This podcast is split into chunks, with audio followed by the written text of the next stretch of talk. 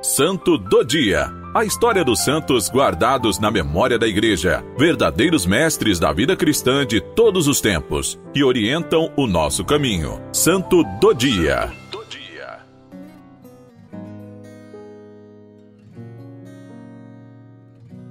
Primeiro de outubro, a Igreja celebra Santa Teresa do Menino Jesus, Virgem Carmelita, doutora da Igreja padroeira das missões. Salvar as almas.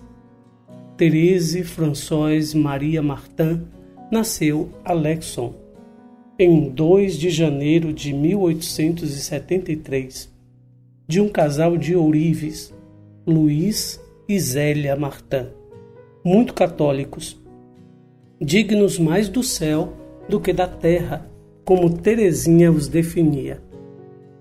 Ela era a última de oito filhos, três dos quais morreram quando crianças. Aos quatro anos, ficando órfã de mãe, reviveu o drama do abandono por causa da entrada progressiva de quatro de suas irmãs para o Carmelo. No entanto, recebia o carinho especial de seu pai, que a chamava pequena rainha da França e de Navarra, como também a pequena órfã de Berezina.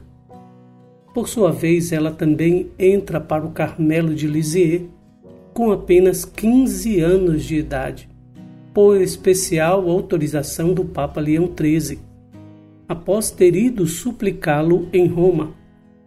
Você vai entrar, se Deus quiser, foi a resposta do pontífice. O desejo da jovem era salvar as almas e, sobretudo, rezar para ajudar os sacerdotes. Na hora de fazer a profissão dos votos religiosos, ela recebeu o nome de Irmã Teresa do Menino Jesus e da Sagrada Face.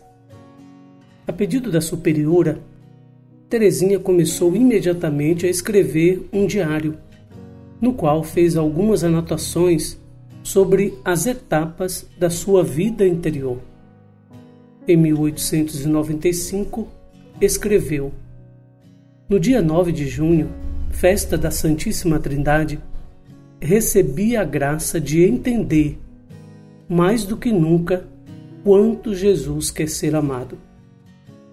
Na França, no final do século XIX, difundia-se o pensamento positivista impulsionado por grandes invenções e apoiado ideias anticlericais e ateístas.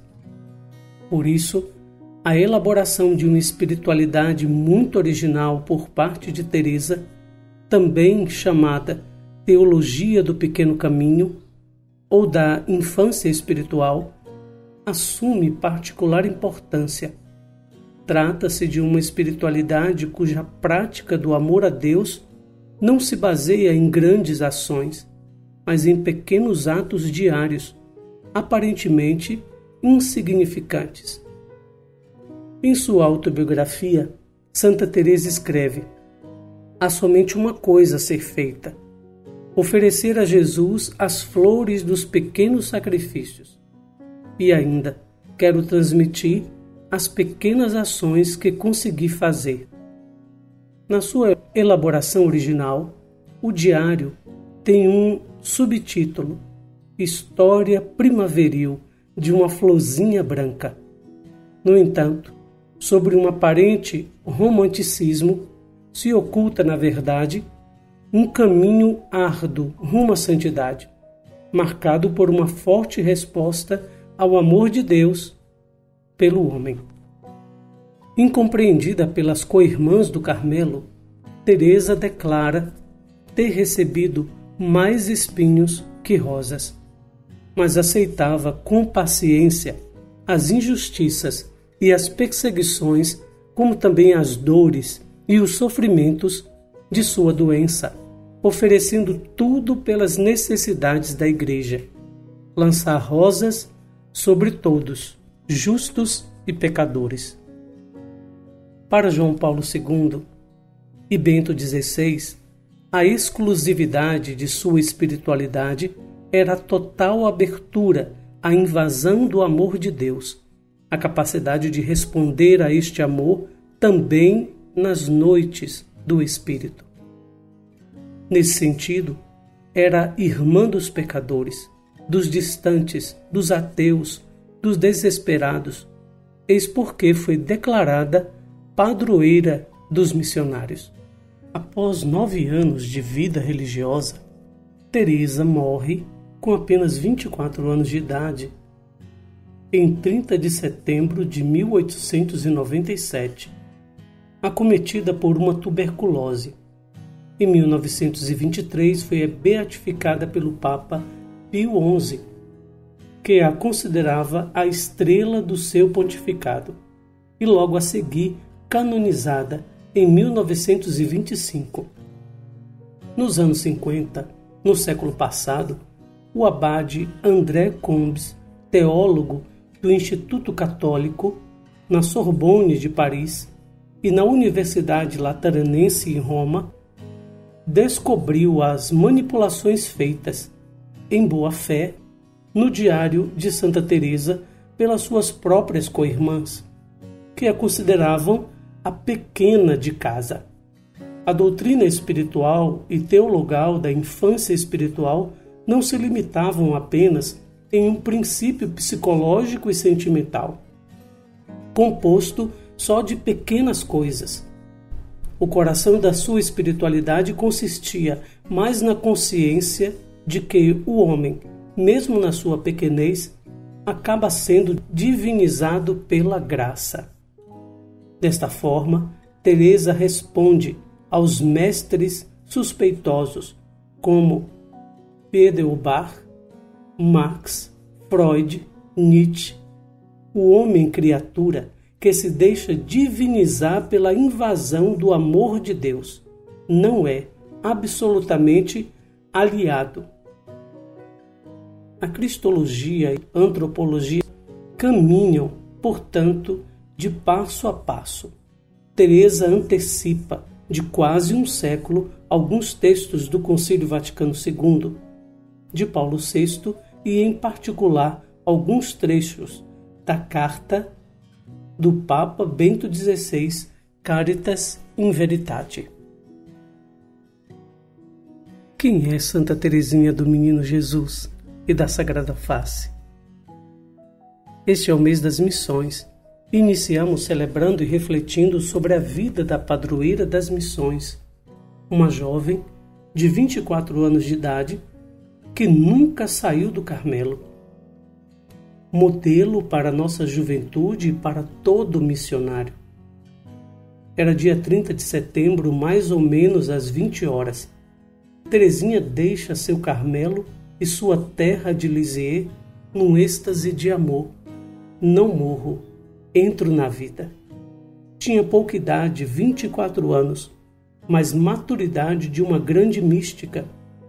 Descobriu e trilhou a pequena via, a via do amor concreto a Deus e aos irmãos nas pequenas coisas.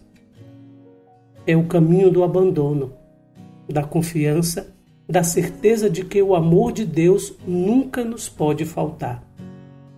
No decorrer de sua breve vida, viveu um grande desejo de ser uma grande missionária nas terras africanas e ser um padre, um profeta, um mártir. Pelo amor do Evangelho, quero ser tudo. O seu coração ardia para fazer Jesus conhecido e amado. Então, teve a grande descoberta de sua vida. No coração da igreja, minha mãe, serei tudo, serei o amor. Ela nos conquista pelas rosas, as graças para nos apresentar os mistérios da cruz. A santa das pequenas coisas, do amor, da rosa ao espinho, deixou uma preciosa promessa para aqueles que são seus amigos. Do céu farei cair uma chuva de bênçãos, pois passarei o meu céu fazendo bem sobre a terra. Eu fui apresentado a Santa Teresinha do Menino Jesus pelo meu diretor espiritual, Monsenhor Gessé Torres. assim como jovem voltando para a igreja, trazia no meu coração uma vocação, uma inquietação. E ele me apresentou muitos santos. Entre eles, Santa Teresinha do Menino Jesus.